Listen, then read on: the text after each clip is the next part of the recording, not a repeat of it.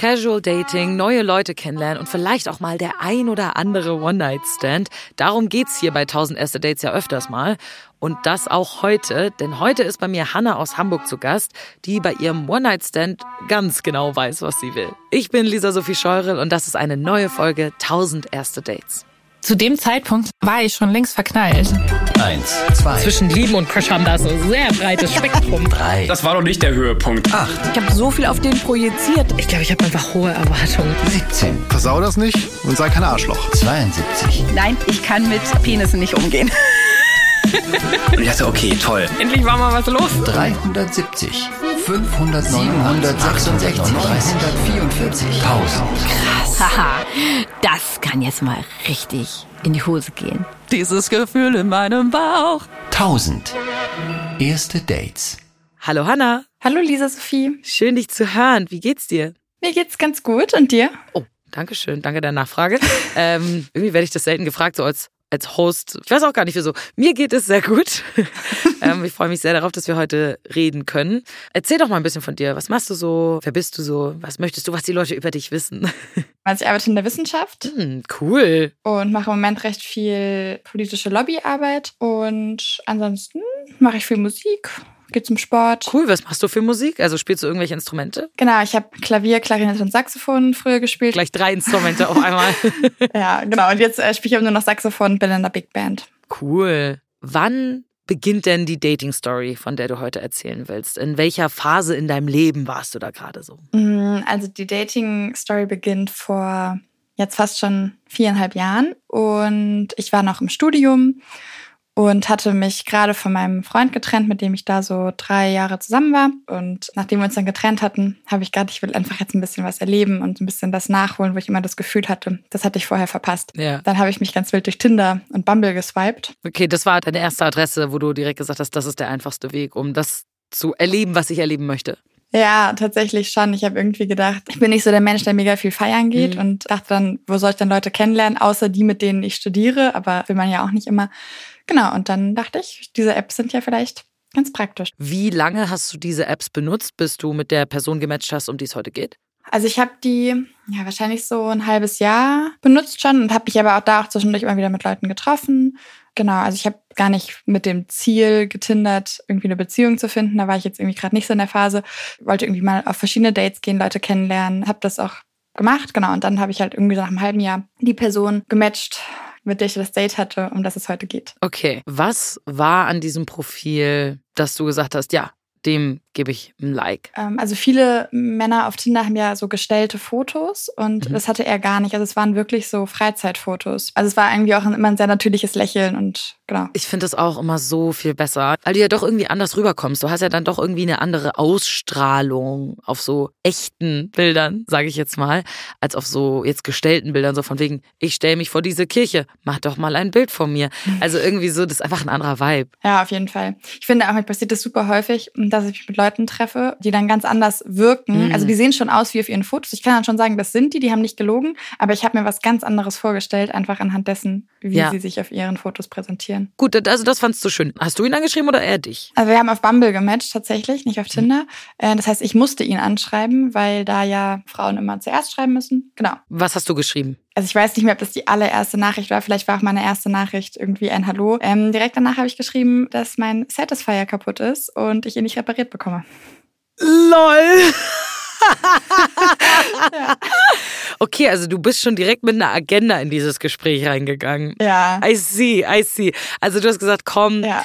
Ich suche jetzt nicht die große Beziehung, ich will einfach nur Spaß haben. Ja, ja, genau. Also ich war überhaupt nicht in der Phase, dass ich irgendwie eine Beziehung gesucht habe. Und das war mir auch wichtig, das irgendwie direkt zu kommunizieren. Ich wollte das aber nicht ins Profil reinschreiben, weil man da ja auch immer Leute trifft, die man kennt. Ja, ja. Und manchmal kriegt man dann vielleicht auch irgendwie weirde Anfragen von Menschen oder so. Also ich Ja. verstehe schon, warum du das nicht reinschreiben wolltest. Aber du hast von Anfang klipp und klar gesagt, deshalb bin ich Ja. hier.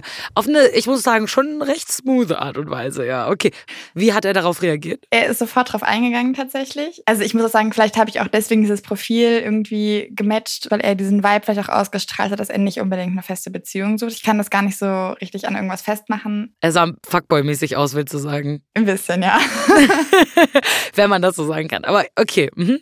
Aber ist ja gut, da habt ihr euch auf demselben Level getroffen. Ihr wusstet beide, um was es geht. So. Genau, nachdem ich ihm das dann eben geschrieben hatte, dass, wie gesagt, mein Satisfier nicht funktioniert, da ist er dann direkt drauf eingegangen und meinte dann, naja, ob er mir denn da behilflich sein könnte, ihn zu reparieren. Okay, und seid ihr dann ins Sexting übergegangen? Nee, tatsächlich nicht. Ah, interesting. Er hat mir aber immer so sporadisch geantwortet, also immer mit sehr vielen Pausen. Und dann hatte er irgendwann gefragt, ob er vorbeikommen kann. Also noch am gleichen Tag tatsächlich. Krass. Krass, okay. Was hat diese Nachricht in dir ausgelöst? Es hat mir ganz gut in den Kram gepasst, tatsächlich. Du hast gedacht, hey, heute Abend habe ich eh noch nichts vor. Genau. Ja, gut, Ja. okay. Dann habt ihr euch direkt für den Abend tatsächlich verabredet. Ja, also ich habe da in der WG gewohnt und meine Mitbewohnerin war aber nicht da das Wochenende. Praktisch. Das habe ich auch nur einmal gemacht, dass ich jemanden gleich mit zu mir nach Hause praktisch genommen habe. Ja, hast du dir da irgendwie Gedanken vorher drüber gemacht? Nee, gar nicht. Das war noch so in meiner Anfangs-Dating-App-Phase, dass ich sehr viel unvorsichtiger war, als ich dann später geworden bin. Ich habe ihn von der U-Bahn abgeholt und dann hatten wir noch diesen zehnminütigen Fußweg zu mir nach Hause. Mhm. Ansonsten waren wir dann direkt bei mir tatsächlich. Also, du hast ihn von der U-Bahn abgeholt. Was war dein erster Eindruck, als du ihn gesehen hast in echt? Ich war tatsächlich positiv überrascht, weil ich ihn anhand seiner Fotos sofort erkennen konnte und Mhm. auch das Gefühl hatte, dass er in echt so ein bisschen so den ähnlichen Vibe ausstrahlt, wie ich ihn auch von den Bildern bekommen hatte. Und das war mir irgendwie mega wichtig. Okay. An sich hattest du das Gefühl, er ist irgendwie sympathisch? Ja, genau. Also wir haben uns irgendwie, es war irgendwie mega locker. Also ich glaube, er war einfach auch ein extrovertierterer Typ. Ich bin das so tendenziell auch. Ich kann mich gefühlt mit jeder Person erstmal so eine halbe Stunde unterhalten, ohne dass es irgendwie komisch ist. Und das hatte er auch. Und so viel mehr braucht man ja dann fairerweise auch nicht, wenn man sich an der U-Bahn trifft und dann nach Hause geht. Das war. Das stimmt. Also, du bist so, hey, ich finde dich anziehend, attraktiv. Wir können uns eine halbe Stunde unterhalten und dann, Genau. und dann passt es auch. Gab es schon am Anfang so auf diesem 10-Minuten-Weg irgendwelche so Körperannäherungsversuche? Habt ihr euch mit der Umarmung begrüßt oder, oder wie war das? Also wir haben uns mit einer Umarmung begrüßt. Ich glaube, das ist wahrscheinlich auch relativ normal bei solchen Tinder-Dates. Ich fände es irgendwie, wenn man sich die Hand gibt, finde ich jetzt auch ein bisschen komisch. Wir haben dann noch einen kleinen Abstecher in den Supermarkt gemacht, haben uns eine Flasche Wein und eine Tafel Schokolade gekauft. Und dann sind wir ja zu mir gegangen und haben uns da aber auch erstmal in die Küche gesetzt. Also Okay, ihr seid nicht direkt ins Schlafzimmer oder auf die Couch gegangen oder so. nein, nein, nein. Ich habe ja wie gesagt in einer WG gewohnt und hatte gar kein Sofa. Deswegen war so ein bisschen die Option Küchenstühle oder halt Schlafzimmer. Und Schlafzimmer war mir dann doch ein bisschen flott. Ja, du warst so, komm, die halbe Stunde Gespräch können wir uns auch nehmen. Die, die ich Genau. füllen kann, die kann ich mir auch nehmen. Ja, okay, okay. Hauptberuflich war er Physiotherapeut. Ah. Das hat dann auch erzählt. Das fand ich dann auch ganz gut. Okay, echt? Findest du das attraktiv? Ich wusste vorher nicht, dass ich es attraktiv finde, aber ich dachte mir dann auch, Mensch, jemand, der Physiotherapeut ist, kann ja bestimmt gut massieren. kann, kann man ja aber für sich nutzen. Ja, also ich glaube, das ist gar nicht so eine falsche Überlegung tatsächlich. Gab es da schon irgendwelche, so dass du vielleicht mal so sein Bein berührt hast oder irgendwas in die Richtung? Nee, tatsächlich auch nicht. Wir saßen uns gegenüber in der Küche und dadurch hatten wir tatsächlich noch so eine Distanz jetzt. Also es hat sich gar nicht wie eine Distanz angefühlt, aber es war einfach so rein logistisch Ja. noch so eine Distanz da. Wir saßen da vielleicht ne, die halbe Stunde, könnte ich mir schon vorstellen.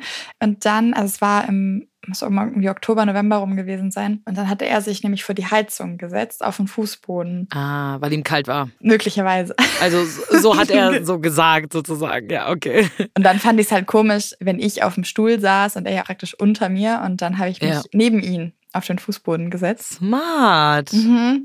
Dann saßen wir nebeneinander und dann hat er einen sehr klassischen Move gemacht. Er hat mir eine Wimper weggestrichen, von der ich ja nicht glaube, dass ich sie tatsächlich hatte. Safe nicht.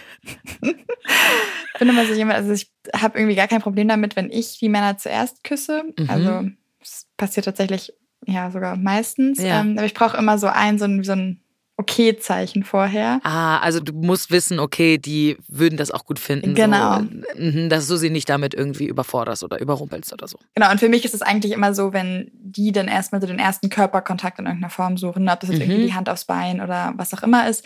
Ähm, Und bei ihm war das eben, dass er mir diese Wimper aus dem Gesicht gestrichen hat. Und dann dachte ich so, ja gut, okay, also Das ist jetzt das Zeichen, was, nach dem ich gesucht habe. So. ja, so ungefähr. Und dann hast du ihn geküsst, oder wie? Genau, dann habe ich ihn geküsst. Genau, und wir saßen ja immer noch vor der Heizung, also nebeneinander. Und aus diesem Kuss wurde dann irgendwie ein sehr wildes Rumknutschen. War's gut? Ja, es war schon ziemlich gut. Ja. Äh, genau, er hat mich dann auf seinen Schoß gezogen und genau, dann saßen wir da. Und wie gesagt, er war ja sehr trainiert und er konnte dann nämlich, also ich bin fast 1,80 und er konnte tatsächlich mit mir, während er mit ausgestreckten Beinen auf dem Boden saß, aufstehen. Okay, not bad. Ja. Okay. Und da muss ich sagen, das ist mir halt echt noch nie passiert. Du warst dann in dem Moment so, oh, okay. ja. ja, das fand ich dann schon ganz gut in dem Moment, muss ich ja sagen. Ich weiß gar nicht, dass das möglich ist physikalisch, aber okay. Ich weiß auch irgendwie nicht, wie er hochgekommen ist, aber irgendwie hat es funktioniert, genau. Wie ging es dann weiter? Er kannte sich ja in meiner Wohnung gar nicht aus. Das heißt, er wusste ja gar nicht, was jetzt mein Zimmer ist und was das Zimmer von meiner Mitbewohnerin ist. Und das heißt, ich musste ihn so ein bisschen dirigieren. Genau, und wenn man aber bei mir ins Zimmer reinkommt, dann steht da eigentlich auch schon direkt das Bett. Dann hat er mich ja eigentlich rückwärts aufs Bett gelegt und hat sich dann so über mich gelegt und dann haben wir erstmal noch ja, sehr viel weiter einfach nur rumgeknutscht. Also auch noch mit Klamotten und allem. Also es war, also Mhm. gut, wir haben es in diesem gesamten Date vielleicht schon überstürzt, aber in dem Moment, man hätte das auch schneller machen können. Ich meine, solange es sich in dem Moment gut angefühlt hat, ist es ja völlig in Ordnung. Ja. Ne? Also auch von beiden Seiten. Und du meintest auch, es war ja gut, ne? Ja, ja, also sonst hätte ich auch, glaube ich, gesagt, also ich bin dann schon so ehrlich, also wenn ich irgendwie auch jemanden küsse und merke, es passt nicht, dann bin ich auch so, okay, alles klar. Was sagst du dann? Kommt immer ein bisschen drauf an auf die Phase, ne? Also wenn ich jetzt jemanden schon geküsst habe und merke, es passt gar nicht, dann bin ich halt so und sage, ja, das, ich merke gerade, dass es für mich irgendwie nicht so richtig gut passt und ähm, bevor ich jetzt irgendwie unsere beide Zeit verschwende. Voll gut, voll ehrlich. Das finde ich super. Ja, und also das mache ich halt auch, wenn ich irgendwie jemanden sehe und merke, der hat jetzt doch einen anderen Vibe, als ich das irgendwie auf den Bildern dachte, dann sage ich das halt. Ach krass, machst du das dann aber direkt nach so zehn Minuten schon, oder wie? Ja, also meistens schon so nach einer halben Stunde. Wie gesagt, ich habe ja diese halbe Ja. Stunde, mit denen ich mich mal gut Ja. halten kann. Und wenn die dann rum sind und ich merke, da kommt nicht mehr, dann ähm, sage ich das immer recht ehrlich. Boah, krass, ey. Ich bin immer so bei sowas so, okay, ja, eine Stunde, anderthalb Stunden kannst du schon so aus Höflichkeit bleiben. Aber du hast schon recht. Letztendlich verschwendet man ja vielleicht doch dann die Zeit der anderen Person. Aber ich denke mir immer so, wer weiß, vielleicht hat man ja trotzdem gute Unterhaltung. Das habe ich am Anfang auch gedacht. Also ich muss mir mittlerweile auch eingestehen, man kann das wirklich am Anfang schon, oder ich kann es auf jeden Fall, oft stimmt es dann schon, wenn man am Anfang Ja. denkt, das passt nicht, dann passt es auch nicht. Ja, ja, das Bauchgefühl ist da meistens nicht so verkehrt. Ja. Aber bei euch hat's gepasst, das ist ja schön. Also ihr seid dabei, gerade rumzumachen. Ich nehme mal an, es, es gibt eine bestimmte Richtung, in die das Ganze jetzt geht wahrscheinlich. Ja, genau. Dann haben wir weiter rumgemacht und haben uns so gegenseitig nach und nach ausgezogen. Mhm. Also er kam nämlich direkt von der Arbeit und dann fragte er plötzlich, ob ich Kondome habe. Ah. Fand ich jetzt irgendwie schlecht vorbereitet, weil ich eigentlich so ein bisschen der Ansicht bin, dass doch der Mann bitte die Kondome mitbringt, weil ich weiß ja nicht, welche Kondome ihm passen. Ja, ja, das stimmt schon. Aber er war auf der Arbeit und hat wahrscheinlich nicht damit gerechnet, dass er direkt von der Arbeit zu einem Sexdate geht. Ja, aber wir waren ja vorher noch einkaufen. Oh, aber meinst du nicht, dass das komisch gewesen wäre? Ja, schon. Also ich glaube, wenn ich so mit der Person in den Supermarkt gehe und dann sagt er so, ah, wir müssen noch Kondome und dann bin ich so, wow, okay, chill. Ja, okay, oder er hätte halt auf dem Weg, hätte er ja vielleicht auch noch irgendwo in der Drogerie was holen können. Also wie auch immer, er hatte auf jeden Fall keine Kondome da und ich hatte durchaus noch welche.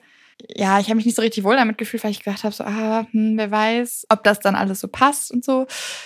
Genau, also ich habe gerade, ich bin vielleicht auch ein bisschen zu verkopft, dass ich da irgendwie so Vorstellungen habe, dass das alles perfekt passen muss und dachte mir, ja, die meisten Leute nehmen ja einfach irgendein Kondom und das wird jetzt schon okay sein. Ja, oft denkt man ja auch halt so, Kondome sind ja auch sehr flexibel, ne? Also die dehnen sich ja auch weit und das wird schon irgendwie passen so. Also Genau. kann ich schon verstehen. Und in dem Moment, wenn man vielleicht so mega horny ist und schon so voll dabei ist, Ja. dann habt ihr einfach deine Kondome genommen. Ich fand es auch gut tatsächlich, obwohl das eigentlich selbstverständlich ist, dass er auch tatsächlich nach dem Kondom gefragt hat. Also ihm ist es auch schon passiert, dass dann ähm, Männer so waren, so nee, sie wollen jetzt irgendwie ohne Kondom. Und ich habe dann einfach immer gesagt so, ja, ich nehme aber gar keine Pille, so du willst ja nicht Vater werden. Ja. Und dann war das auch mal keine Diskussion mehr, wo ich aber gedacht habe, eigentlich geht's darum überhaupt nicht. Nee, das ist ja noch so viel anderes, wofür das Kondom wichtig ist. Ja, ähm, aber das hat mich irgendwie dann schon ja gefreut, obwohl es ja eigentlich selbstverständlich ist, dass er da von sich aus auch dann so drauf bestanden hat. Ich habe ihm dann irgendwie ein Kondom gegeben und ich habe jetzt nicht überprüft, wie das Kondom sitzt und ob es jetzt vielleicht doch zu groß oder zu klein ist. Ja, macht man auch in dem Moment nicht. Man denkt sich so, der Typ, der trägt ja genauso die Verantwortung irgendwie so. Also, Ja, und habe ich dann auch einfach darauf verlassen und dachte so, ja, er wird schon sagen, wenn es irgendwie nicht passen sollte. Und ich habe auch wirklich gedacht, das wird jetzt schon nicht so dramatisch sein. So groß sind die Unterschiede ja eigentlich Mhm. auch nicht. Habe ich gedacht. mal gucken, ob sich das bewahrheitet. Aber ja. genau. Dann ging es eigentlich auch schon recht zügig zur Sache.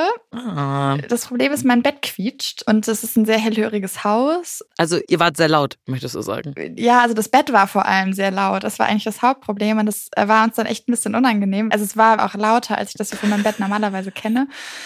Und dann sind wir äh, praktisch auf den Fußboden umgezogen. Auch äh, bequem, auf jeden Fall. Genau, also wir haben dann äh, praktisch die Decke aus dem Bett drunter gelegt. Ja. Ja, gut. Tat's weh? Nö, es ging eigentlich tatsächlich ganz gut. Okay. Ja, genau, wir haben dann auch schon so ein bisschen mit den Stellungen und so drauf geachtet. Das ging dann schon. War's gut? War's schön? Ja, es war tatsächlich richtig, richtig gut, was mich total überrascht hat, weil ich sonst immer das Gefühl hatte, gerade eigentlich als Frau, wenn man irgendwie so, also Sex mit jemandem hat, mit dem man noch nie vorher geschlafen hat, dann ist es ja meistens eher gut für den Mann und man muss als Frau dann schon sehr gut kommunizieren können. Genau, und äh, das fällt mir halt super schwer, das zu kommunizieren und deswegen kann ich das gerade bei so One-Night-Stands, lockeren Sachen kann ich das einfach nicht. Und aber ich finde Mhm. Sex trotzdem gut. Es ist halt besser eigentlich, wenn ich halt die Person besser kenne und irgendwie mal drüber gesprochen hat. Verstehe ich auch. Aber bei euch war's gut. Ja, war schon ziemlich gut tatsächlich. Ist doch super. Also da hast du gedacht, okay, ja, alles, was ich irgendwie heute mit meiner Satisfier-Nachricht erreichen wollte, habe ich Genau. gekriegt, so ungefähr. Ja, war ziemlich gut und er ist auch gekommen. Aber nachdem wir fertig waren, meinte er so, das Kondom fehlt. Fehlt. Mhm, Es fehlte. Und ich habe das irgendwie gar nicht verstanden. Ich habe dann gedacht, so, wie das Kondom fehlt. Und wir waren, wie gesagt, auf dem Fußboden. Es war jetzt auch nicht wahnsinnig viele Kissen. Es war recht überschaubar. Und wir haben auch gesehen, das Kondom ist hier aber nicht. Also dann war ja klar, das Kondom ist wahrscheinlich noch in mir drin. Scheiße. Genau, ich bin dann ins Bad und habe probiert, dieses Kondom zu finden. Gott. Aber du hast nichts gespürt oder sowas, dass das noch drin wäre oder so. Nee, überhaupt nicht. Okay. Und ich bin dann ins Bad. Also ich habe es nicht gespürt, ich habe es nicht rausbekommen. Und dann musste ich halt zurückgehen und musste ihn fragen, ob er jetzt dieses Kondom aus mir rausholen kann. Nein, oh mein Gott. Wie habt ihr das dann gemacht? Hast du dich auf den Rücken vor ihn gelegt, die Beine so gespreizt und gesagt, Ja. guck mal, oh Gott. Ja. Oh Gott. Ja. Ich meine, gut, ne, ihr hattet gerade Sex. Der hat alles gesehen, was es zu sehen gibt, vermutlich. Aber das ist schon nochmal eine andere Nummer. Es war mir so unangenehm. Also was soll ich jetzt machen? Das kann jetzt auch Ja. nicht in mir drin bleiben. Kannst es ja nicht für immer da lassen, so. Also bei ihm hat es auch gar nicht so lange gedauert tatsächlich. Das Problem war dann nur, das Kondom war ja in mir drin und Ja. er war ja gekommen. Ah, und, ah. ja. Mhm. Scheiße. Was war da dein Gedanke in dem Moment? Ich war tatsächlich super entspannt. Ah. Ich habe mir da gar keine Gedanken gemacht. Ich dachte mir so, ja, okay, ne, wie viele Tage im Monat ist man wirklich fruchtbar? Wie viele Leute probieren monatelang schwanger zu werden? Und es klappt nicht. Genau, habe ich gedacht, ja, was soll da jetzt passiert sein? Und war noch so, ja, okay, alles klar, da muss man sich jetzt halt alles testen lassen, nach sechs Wochen nochmal einen AIDS-Test machen und so. Also ich war irgendwie gar nicht in Panik. Also ich habe echt gedacht, so, ja, das ähm, ist jetzt irgendwie nicht cool, aber Nicht so wild. ja, ist jetzt wahrscheinlich auch kein Drama, genau. Okay, an der Stelle ein kurzer Break. Ihr habt es gerade gehört. Hannah weiß zu diesem Zeitpunkt noch nicht, welche Konsequenzen das Abrutschen des Kondoms für sie haben wird. Ab jetzt werden wir aber ausführlich darüber sprechen, wie es für Hannah weitergeht. Dabei thematisieren wir auch Schwangerschaftsabbrüche und die Fehlinformationen, die Hannah darüber hatte. Falls euch dieses Thema triggert, schaltet an dieser Stelle am besten ab. Wir hören uns dann nächste Woche wieder bei der neuen Folge 1000 erste Dates. Hast du irgendwie dran gedacht, vielleicht, weiß ich nicht, die Pille danach zu nehmen oder sowas? So just for safety? Ja, tatsächlich schon. Also wir haben auch dann drüber gesprochen, was wir irgendwie machen. Und ich habe dann gesagt, ja, ich gehe einfach morgen früh um acht in die Apotheke, hole mir die Pille danach, dann nehme ich die einfach und dann wird das ja auf jeden Fall passen. Ich habe auch nicht gegoogelt, ich habe ja gar keine weiteren Gedanken gemacht, aber ich war auch gar nicht so in Panik. Ich habe ja gedacht, Krass. das passt schon alles. Okay. Woher kam diese, diese Ruhe in dir? Ich weiß es nicht. Es ist mir im Nachhinein auch ziemlich unerklärlich. Ich glaube, weil ich wirklich, ich hatte gerade eine Freundin, die irgendwie probierte, schwanger zu werden. Es hat einfach nicht geklappt. Hm, Und ich glaube, deswegen war das bei mir so drin, dass es extrem schwierig ist, schwanger zu werden. dass es sehr unwahrscheinlich ist, sozusagen. Ja. Hast du dann mit ihm an dem Abend noch irgendwie Nummern ausgetauscht oder so? Weil ihr habt ja vorher nur über Bumble geschrieben. Ich habe ihn wieder zurück zur U-Bahn gebracht, also ich bin noch mitgelaufen und er hatte mich dann nach meiner Nummer noch gefragt. Ist ja vielleicht auch ganz gut, nur so, um auf Nummer sicher Mhm. zu gehen. Ich meine, dass da wahrscheinlich nicht die krasseste Beziehung draus wird, war euch eventuell beiden klar, einfach das in der Hinterhand zu haben. So. Ja, aber ich glaube tatsächlich, er hat mich auch eher nach der Nummer gefragt, weil er dachte, wir könnten uns ja nochmal treffen. Es war ja irgendwie voll entspannt und ganz locker. Ach so, okay, und dann einfach nochmal Sex haben. Ja, ja, genau. Ich glaube, das war eher so die Ja, Intention tatsächlich. Gut, aber ihr hattet auf jeden Fall eure Nummern gegenseitig. Genau. Mhm. Und am nächsten Morgen dann, wie du gesagt hast, zur Apotheke? Ja, also ich glaube, die hat um acht aufgemacht, ich war um acht da. Man musste ja so einen Fragebogen praktisch ausfüllen. Also wann hatte man seine letzte Periode, wann war der Geschlechtsverkehr. Genau, man muss auch angeben, wie lange irgendwie der Zyklus normalerweise ist. Und die Apothekerin schaute mich dann schon ganz kritisch an. Dann war ich schon so, okay. Und dann meinte sie ja, also ich könnte ja durchaus in meinen fruchtbaren Tagen gerade sein. Ah. Und dann war ich schon so, ah, okay. Mhm. Also dein Eisprung war praktisch schon. Also es gibt ja Frauen, die das irgendwie spüren können. Ich spüre das halt nicht und deswegen konnte ich das nicht so genau sagen, aber so rein rechnerisch war ich genau in diesem vier, fünf Tage Zeitfenster. Vor allem, wie du noch so dachtest, na ja, es gibt ja nur so ein paar Tage im Monat und dann ist es genau an diesen Tagen. Oh. Ja, aber ich muss sagen, also der Körper ist halt auch total gemein, weil es ist jetzt nicht so, dass ich irgendwie jede Woche mit irgendjemandem einfach so Sex hatte, Mhm. ne? sondern ich habe einfach immer nur, wenn ich irgendwie dachte, oh, jetzt habe ich da gerade Lust drauf, dann habe ich geguckt, ob ich irgendwie jemanden auf Tinder oder Bumble finde. Und natürlich hat man mehr Bock drauf, wenn man in der fruchtbaren Phase ist, ne? Genau. Das stimmt. Ja, Was hast du gedacht, als die Apothekerin dir das gesagt hat? ich habe echt gedacht, so, ey, scheiße, das kann doch jetzt nicht wahr sein.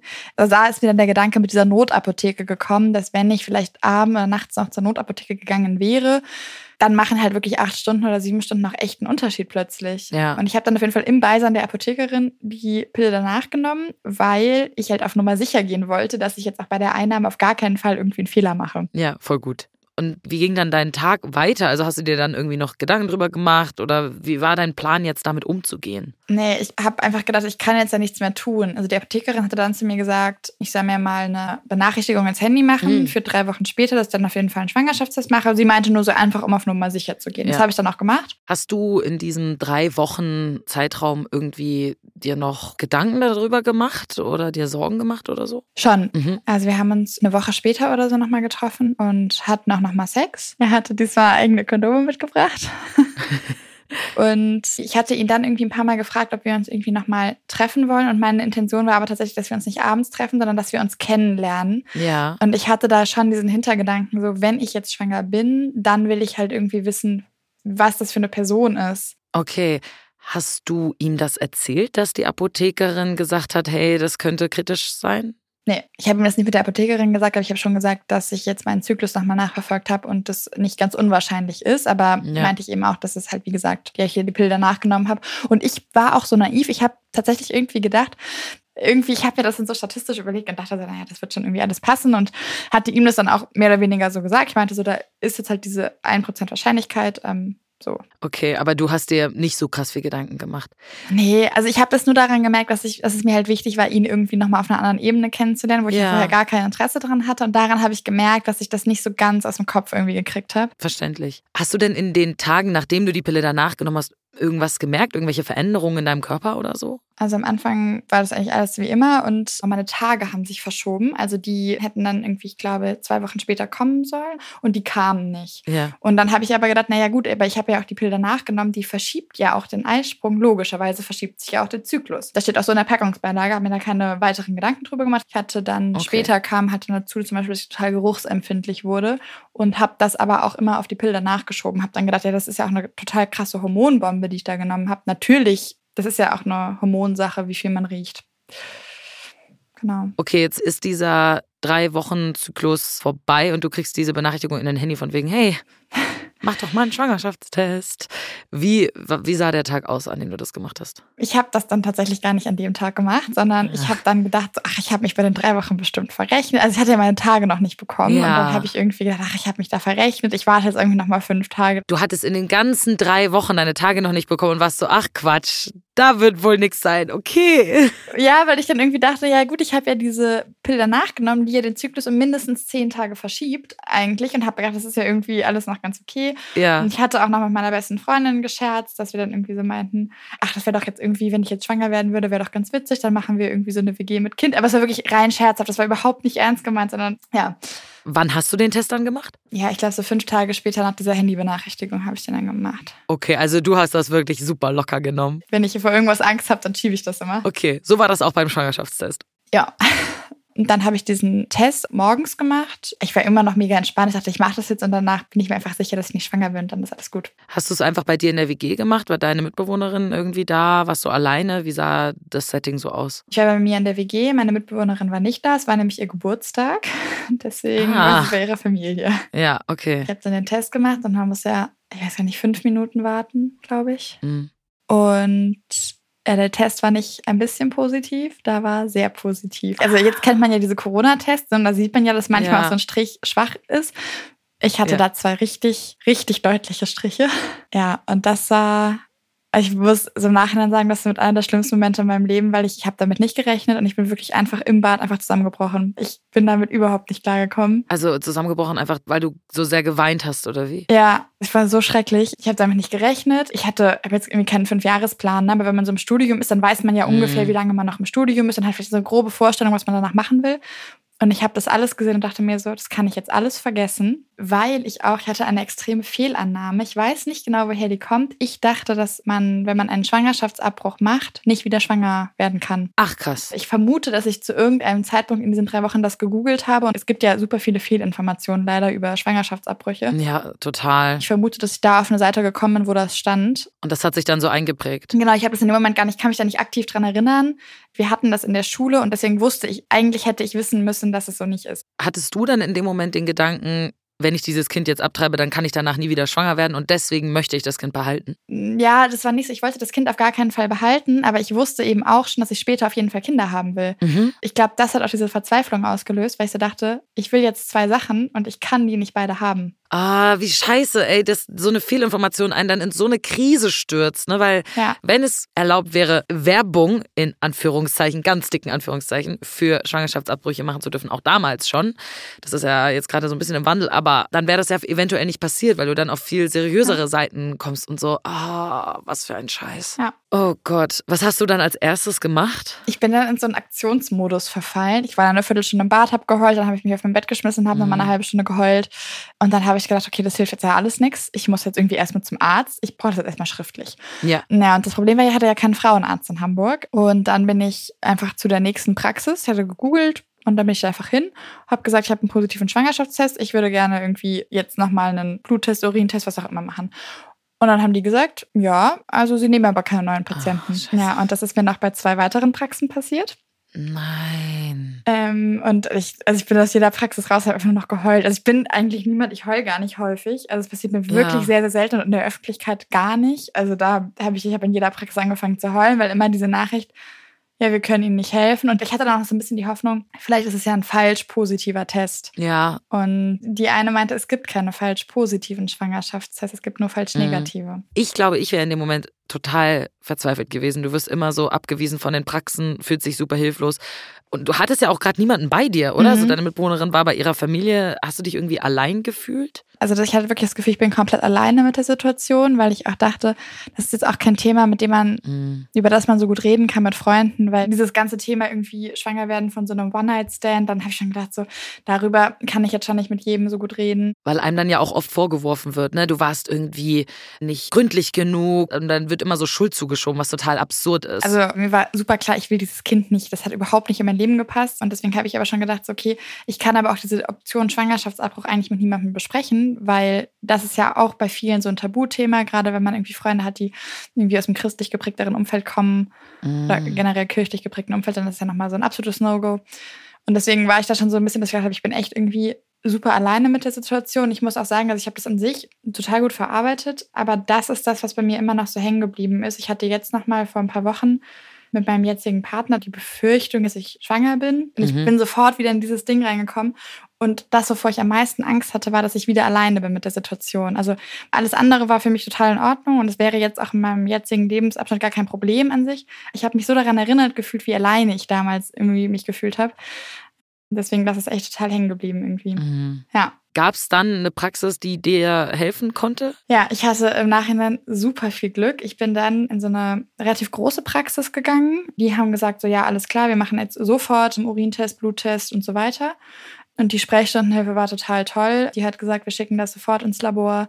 Wir rufen sie noch heute an. Und die hat mir Infomaterial mitgegeben. Zu Schwangerschaftsabbrüchen oder wie? Genau, zu allen möglichen. Also, weil Mhm. sie hat mich dann gefragt, sie meinte so, sie sehen so verzweifelt aus. Ich gehe davon aus, es war nicht gewollt. Und dann meinte ich so, nee, auf gar keinen Fall. Und dann meinte sie, naja, sie gibt mir jetzt mal alles mit. Und dann, da waren dann Sachen irgendwie mit Adoption, mit Schwangerschaftsabbruch, Schwangerschaftsabbruch mit alleinerziehende Hilfeberatungsstellen, so in die Richtung. Mhm. Also alle Richtungen, in die es hätte gehen können. So. Genau, sie hat mir alles mitgegeben. Voll gut. Ja, und hat mir tatsächlich nämlich auch gesagt, was die nächsten Schritte sind, wenn ich mich für einen Schwangerschaftsabbruch entscheiden sollte. Okay. Sie hat dann nämlich auch diese ganzen Fehlinformationen, die ich irgendwie aus dem Internet hatte, hat sie ausgeräumt. Also ich habe dann wirklich gefragt, ne, warum ich so verzweifelt bin. Und dann habe ich ihr das ja gesagt. Ich habe gesagt, ich will irgendwie jetzt kein Kind, aber ich will später Kinder. Dann hat sie gesagt, das ist doch kein Problem. Das geht doch. Ja. Und sie war dann die erste, die mir dann irgendwie so ein bisschen das Gefühl gegeben hat, ah, okay, das Drama ist gar nicht so groß, wie ich das dachte, dass es ist. Sie scheint hier der Engel so ein bisschen zu sein, dass sie dir da so ein bisschen die Angst genommen hat. Ja. War dir denn von vornherein klar, dass du auf jeden Fall einen Schwangerschaftsabbruch willst? Weil sie hat dir ja noch, auch noch die Infomaterialien für andere Sachen gegeben, also Adoption oder sowas. Kam das für dich in Frage? Gar nicht. Also ich hatte mich nicht zu 100 Prozent entschieden in dem Moment, aber es war für mich schon eigentlich zu mehr als 90 Prozent klar. Hm, Okay. Was waren denn dann die nächsten Schritte? Ich wirklich ich war in einem Aktionsmodus. Ich bin direkt aus der Praxis, habe ich am Handy gegoogelt, was ist die nächste Beratungsstelle, welche hat auf, bin da sofort hingefahren und habe dann schon mal dieses Konfliktberatungsgespräch gemacht, Mhm. was man ja vor einem Schwangerschaftsabbruch braucht. Damit die einschätzen können, dass man das bei freiem Willen gemacht hat, oder wie? Genau, weil ähm, die hat mir im Frauenarzt gesagt, dass man eben drüber sprechen muss, irgendwie, ob das die richtige Entscheidung ist. Und ich glaube, die achten darauf, dass man das irgendwie psychisch verkraftet, Mhm. vermute ich, Mhm. weiß ich nicht so genau. Und die hat mir eben auch gesagt, dass man dieses Gespräch machen muss und dass man dann einen Abbruch erst drei Tage später machen kann. Also das gibt ja diese drei Tage Sperrfrist.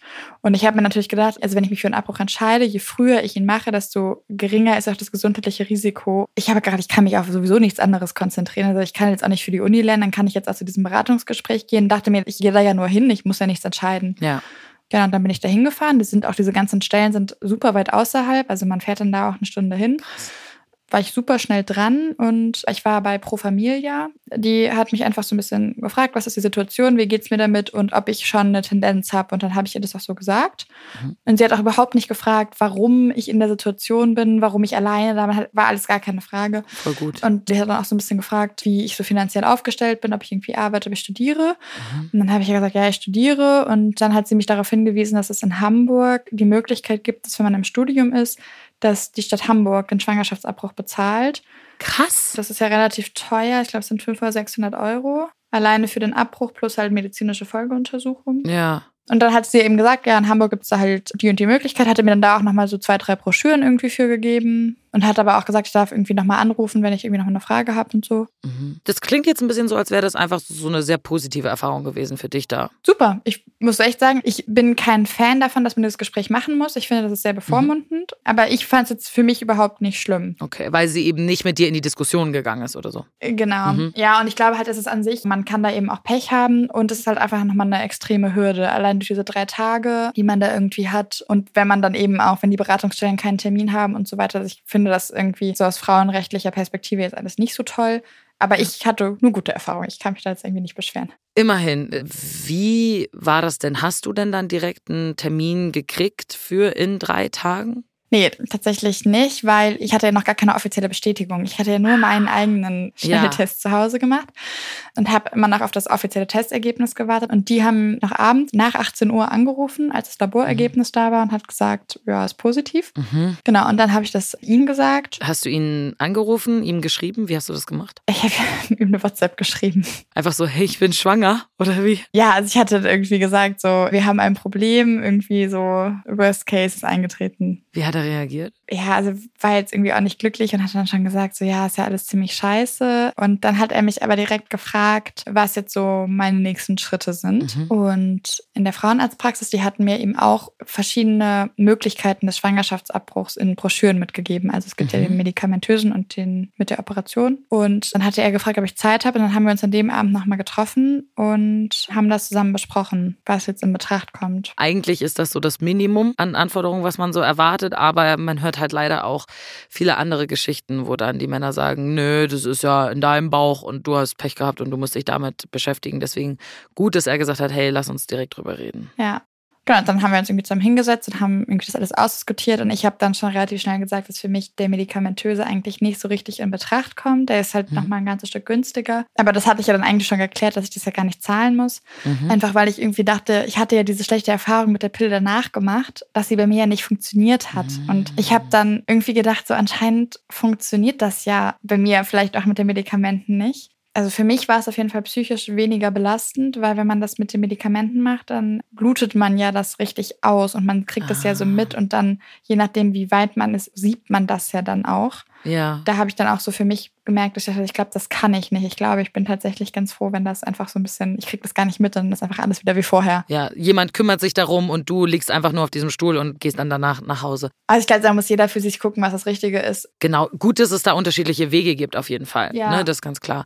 Dann habt ihr euch für dieses Operative entschieden. Oder du, ja, vielmehr. Ja, genau. Ich will jetzt nicht sagen, dass er mich psychisch unter Druck gesetzt hat, aber er hat mir schon auch sehr klar zu verstehen gegeben, dass wenn ich mich entscheiden sollte, das Kind zu behalten, dass er nicht involviert sein wird. Ja, okay. Und das auch finanziell. In dem Moment erzählte mir dann, dass er nämlich schon Kinder hat Oh. und dass er für die Unterhalt zahlt und dass er als Physiotherapeut auch nicht so viel verdient, als dass er da ein weiteres Kind unterstützen könnte. Okay. Ich meine, erstmal gut, dass er dir das erstmal so transparent an sich vorher irgendwie sagt, aber auf der anderen Seite, wie du schon Ja. meinst, baut das ja auch irgendwie Druck auf. Also es ist ein bisschen unnötig, das zu sagen, hey, ich kann das Kind sowieso nicht unterhalten, weil du wolltest das ja eh nicht behalten. Ich habe halt gedacht, er hat halt genau den Punkt getroffen, wo es bei mir auch kritisch geworden wäre, weil im Studium irgendwie so ein Kind, das wäre einfach finanziell Ja. echt schwierig geworden. Aber ich will ihm da jetzt in dem Sinne auch jetzt, glaube ich, keinen Vorwurf machen, ähm, weil ich glaube, für ihn war das auch eine wahnsinnig überfordernde Situation, Ja. für mich halt auch. Ja, und dann ähm, hat er mich dann irgendwie gefragt, mit wem ich halt drüber gesprochen habe. Und dann habe ich gesagt, ja, mit niemandem. Und dann meinte ich halt so, ja, mit wem redest du denn jetzt darüber? Und dann meinte er, ja, mit niemandem. Warum? Es betrifft mich doch gar nicht so. Ach, lustig. Und dann habe ich gedacht, so ich muss mich jetzt irgendwie damit beschäftigen, wie ich das jetzt auch hinkriege, logistisch und ob ich irgendwie ne, Unterstützung in irgendeiner Form von irgendwem brauche. Aber er Ja. braucht es natürlich nicht, weil für ihn ist die Sache jetzt ja eigentlich mehr oder weniger schon dann auch durch. Finde ich richtig ungeil, muss ich sagen, Ja. an der Stelle. Finde ich richtig ungeil. Ich finde, das ist dann genauso seine Angelegenheit wie deine. Nur weil es nicht in seinem Körper stattfindet, hat er ja trotzdem dazu beigetragen. Also wie er dann auch schon meinte, ne, er hätte kein Geld, um ein weiteres Kind zu finanzieren, habe ich ja, ich habe das Geld ja auch nicht, aber Ja. im Zweifel ist es dann ja bei mir. Ja, oder auch im Generellen einfach bei diesem Prozess des Ja. Abtreibens Ja. nicht dabei zu sein. Wenn du gesagt hättest, du willst es nicht, okay, aber einfach direkt zu sagen, ja, ist jetzt dein Ding, Ja. auch ein bisschen schwierig eigentlich. Ne? Da kann man dann auch sagen, hey, okay, ich komme mit. Und wenn du mit niemandem sonst drüber reden willst, bin ich ja die Person. Ja. Dann machen wir das irgendwie gemeinsam. Hat er nicht so gemacht, okay. Nee. Ich hatte halt, wie gesagt, super viel Glück, weil die Praxis, in der ich war, das ist auch eine Praxis, die Abbrüche durchführt. Ah, das heißt, du hättest direkt auch wieder dahin gehen können. Genau, also ich hatte da wirklich super viel Glück. Aber die haben halt eben gesagt, sie machen das halt nur ambulant und deswegen muss ich jemanden mitbringen, der dann auch mit mir nach Hause geht und der dann auch 24 Stunden bei mir bleibt, weil ich nicht alleine sein darf. Ich glaube, das ist schon kacke, wenn man da so allein gelassen wird in dem Moment. Ja. Was hast du dann gemacht? Ich habe meine Mama angerufen tatsächlich, weil ich aber auch wusste, dass sie wird mir jetzt in dem Sinne keinen Vorwurf machen, sondern Mhm. sie wird einfach alles machen, was ich dann irgendwie von ihr brauche. Genau, ich habe ihr das dann erzählt, dann war sie so ein bisschen geschockt und hat dann aber auch erstmal gefragt, so was ich denn machen will. Also sie ist jetzt nicht sofort davon ausgegangen, dass das Kind nicht behalten will. Dann war sie irgendwie auch so ganz begeistert, wie viel ich jetzt schon so geregelt hatte und wie viel ich da jetzt irgendwie schon alleine auf die Beine gestellt hatte. Weil du in deinem Krisenlösungsmodus Ja. gerade warst, sozusagen, ja. Dann hatte sie auch direkt angeboten, dass sie es auch bezahlen würde. Genau so eine Reaktion würde man sich natürlich wünschen von seinen Eltern dann in dem Moment. Ne? Ja, also das war echt richtig gut. Du hast eine gute Mama. Ja, auf jeden Fall. Voll schön. Also ich hatte mich dann immer noch nicht so ganz entschieden, mit welchem Verfahren ich das jetzt irgendwie mache und Mhm. habe gedacht, okay, ich muss jetzt ja eh diese drei Tage warten und so. Ich meine, das war eine Krankenkasse, aber nicht meine Krankenkasse. Da musste man irgendwie einen Studentenausweis vorlegen und einen Kontoauszug. Da haben die irgendwie gesehen, dass man nicht so viel Einkommen hat. Und dann haben die irgend sowas ausgestellt, was ich dann einfach beim Arzt vorlegen konnte. Und Ah. dann wurden die Kosten nämlich über die Stadt Hamburg abgerechnet. Das ist auch einfach krass, dass man sowas nicht weiß vorher. Ne? Also ich höre das auch gerade zum ersten Mal von dir, muss ich sagen, weil ich mich damit noch nicht auseinandergesetzt habe, weil man liest und sieht es ja auch nirgends, weil das ja verboten ist Ja. und ach, da könnte ich mich richtig drüber aufregen. Aber deswegen ist es schön, dass du mir das jetzt Ja. erzählst und vielleicht einigen Leuten, die dann in der Zukunft vielleicht auch mal in einer ähnlichen Situation sind, dann klingelt vielleicht bei denen Glöckchen und ist so, warte, ich habe da doch mal den Podcast gehört und da habe ich das gehört. Ja. Wie waren denn so die Tage für dich nach dem Punkt, wo du wusstest, okay, ich bin safe schwanger, bis zu dem Zeitpunkt des Abbruchs? Weil da ist man ja irgendwie schwanger. Wie hast du dich da gefühlt?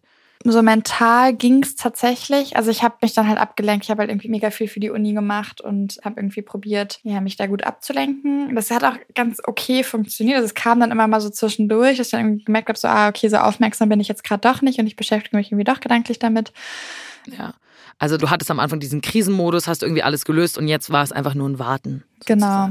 Okay. Wie war dann der Tag der Operation? Meine Mutter ist dann gekommen tatsächlich. Also meine Mitbewohnerin, der hatte ich das dann auch erzählt, weil ich ja mit ihr drüber gescherzt hatte, dass wir ja die WG mit Kind aufmachen. Und das heißt, Stimmt, sie hatte ja. dann gefragt tatsächlich. Dann habe ich ihr das halt erzählt. Also meine Mutter und meine Mitbewohnerin sind eben die einzigen Personen, die das auch wissen. Und die haben beide angeboten, dass sie mitgehen. Und ich habe dann aber bei meiner Mitbewohnerin gesagt, sie soll das mal lieber nicht machen, weil ich irgendwie auch dachte, ich weiß nicht, wie das für jemand anderen ist, der das miterlebt. Und ich war mir sicher, dass sie selber für sich eine andere Entscheidung getroffen hätte Mhm. und wollte sie dann nicht in diese Situation bringen, das jetzt irgendwie mit durchmachen zu müssen und dachte dann so, vielleicht Okay. ist es dann für sie auch nicht gut. Und ich hatte ja meine Mama, die gesagt hat, sie hat sich dann freigenommen und ist nach Hamburg gekommen, ich glaube ein oder zwei Tage vorher Mhm. und ist dann mit mir dahin. Dann hatte ich so ein kleines Zimmer, habe dann so ein OP-Hemdchen bekommen und ich bin aber in diesem OP-Hemdchen in den OP-Raum gelaufen. Okay. Und dann war da so ein, wie so ein gynäkologischer Stuhl, aber der Mhm. halt so sehr weit nach hinten gelehnt war. Ähm, die Anästhesistin hatte irgendwie zwei Töchter in meinem Alter, das hat sie mir dann erzählt. Also die reden ja dann immer mit einem und stellen dann irgendwelche Fragen. Ja, ja. Um dich so ein bisschen abzulenken, so, ne? Genau, und dann kommentierte sie irgendwie noch meine Ja. langen Beine und fragte mich, wo ich dann meine Hosen kaufen würde, äh, weil ihre Tochter auch so lange Beine hätte. Da kann ich mich noch dran erinnern. Also hast du dich wohlgefühlt da? Tatsächlich schon, die haben das echt richtig gut gemacht. Okay, wie lief dann die OP an sich ab? Ich weiß es nicht. ich glaube, da bin ich mir aber nicht ganz sicher, dass es wie so ein kleiner Staubsauger ist. Also man kriegt so ein Mittel gespritzt, das praktisch den Muttermund weitet und dann führen sie dieses Art Staubsaugergerät irgendwie ein und saugen das einfach ab. Dann machen sie nochmal einen Ultraschall und gucken, ob eben alles entfernt ist. Mhm. Und das dauert auch gar nicht so lange. Also ich war relativ schnell wieder in meinem Zimmerchen. Dann war meine Mutter eben da, als ich aufgewacht bin. Und ich hatte dann total viel Hunger, weil man musste so eine Ja. OP mit nüchternem Magen machen. Und dann hatte meine Mutter mir was zu essen geholt. Und dann hatten sie halt noch gesagt, ja, 24 Stunden, äh, bitte das Bett Ja. irgendwie nicht so viel verlassen und viel Ruhe. Und hatten mir extrem starke Mhm. Schmerzmittel mitgegeben. Die habe ich nicht gebraucht. Ich habe keine einzige Schmerztablette genommen. Ah, du hattest gar keine Schmerzen danach. Überhaupt gar nicht. Krass. Ich muss sagen, das klingt nach einer sehr smoothen, glatt laufenden Sache irgendwie. Also so glatt, wie sowas halt eben laufen kann, sage ich mal. Ja, nachdem ich einmal diese Praxis gefunden hatte, lief es dann echt alles richtig gut. Krass.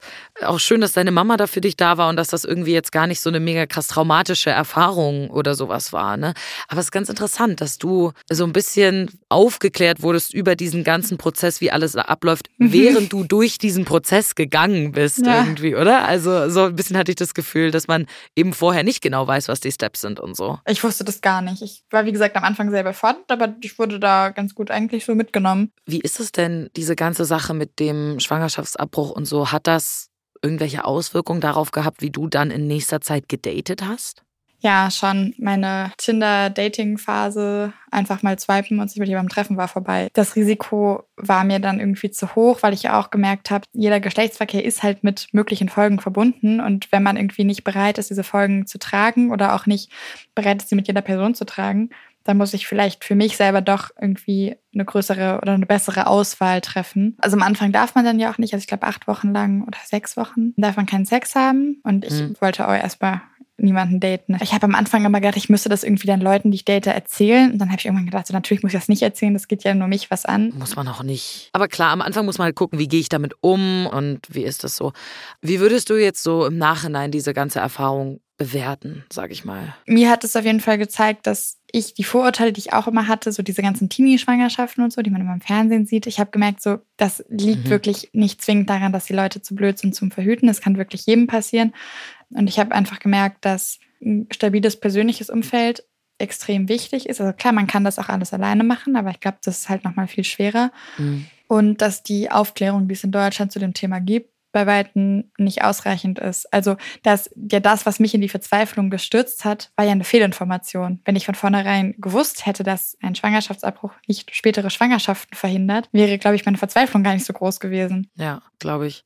Im Nachhinein, ich muss sagen, mich hat es jetzt für mein weiteres Leben gar nicht negativ beeinflusst. Ich glaube aber, dass es super viele Frauen gibt, bei denen es halt auch dann noch später negativ irgendwie Die haben vielleicht nicht so positive Erfahrungen gemacht wie Ja. du. Ne? Bei dir ist alles gut gelaufen, du bist an gute Leute irgendwie gekommen und so, aber das ist ja, Ja. irgendwie auch nicht unbedingt der Regelfall. Das muss man ja hier auch ganz klar betonen, Ja. dass es da auch andere Erfahrungen gibt und dass es irgendwie total wichtig ist, drüber zu reden, Aufklärungsarbeit zu leisten und da so ein bisschen die Hürden abzubauen, damit das eben immer mehr Leuten eher so geht wie dir. Deswegen habe ich jetzt auch gesagt, dass ich vielleicht in diesen Podcast gehe, weil die Ärzte dürfen ja keine Werbung machen. Aber Ja. Wir normale Menschen dürfen ja Werbung Ja, machen. du kannst ja erzählen, wie das abläuft und so. Das ist mir halt schon irgendwie total wichtig, dass es einfach vernünftige Informationen darüber gibt. Vielen, vielen Dank, dass du das gemacht hast, Hannah, und vielen Dank, dass du hier warst. Ich habe safe was mitgenommen und ich wette mit dir ganz viele HörerInnen auch. Das freut mich. Vielen Dank, dass du deine Geschichte erzählt hast. Sehr gerne. Hi Lena, schön, dass du jetzt bei mir hier bist im kleinen Studio. Hi. Ich kann ja wirklich aus jeder Folge 1000 erste Dates irgendwas mitnehmen für mich selber, ne? Immer. Mhm. Aber ich glaube, in keiner Folge habe ich wirklich so viel gelernt wie in dieser. Ich fand es echt krass, wie sie das dann auch durchgezogen hat Ja. und eben ja auch sehr lange ganz alleine. Voll. Also sie hat ja echt erst an dem Punkt mit zum Beispiel ihrer Mutter geredet, als so klar war, okay, mich muss halt jemand abholen Ja. und jemand muss bei mir sein.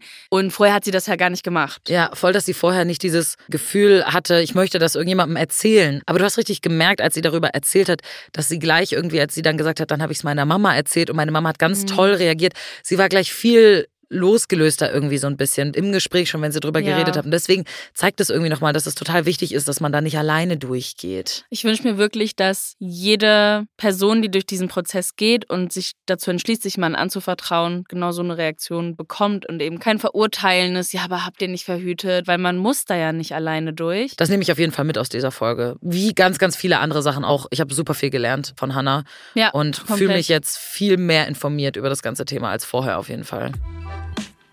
Es ist zwar mittlerweile nichts Neues mehr, dass Schwangerschaftsabbrüche in Deutschland wirklich kompliziert sein können. Mich hat Hannas Perspektive trotzdem sehr beeindruckt. Falls ihr in einer ähnlichen Situation wie Hannah seid, verlinken wir euch Informationsangebote in den Shownotes, denn ihr müsst das nicht alleine durchziehen. Wir hören uns nächste Woche wieder bei 1000 erste Dates.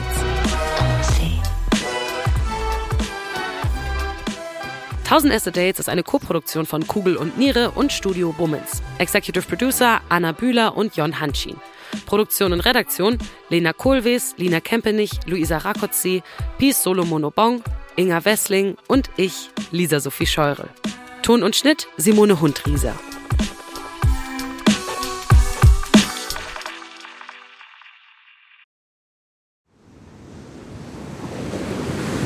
Wie sein Auge war auch der ganze Mensch Monet. de la lumière, une quête de, de l'eau. Diese Suche nach Licht, nach dem Wasser, nach einer neuen Malerei. Das ist fast wie eine Pilgerfahrt. Ich bin Linda Zawakis. Und das ist die Geschichte über ein Leben in Zeiten des Umbruchs.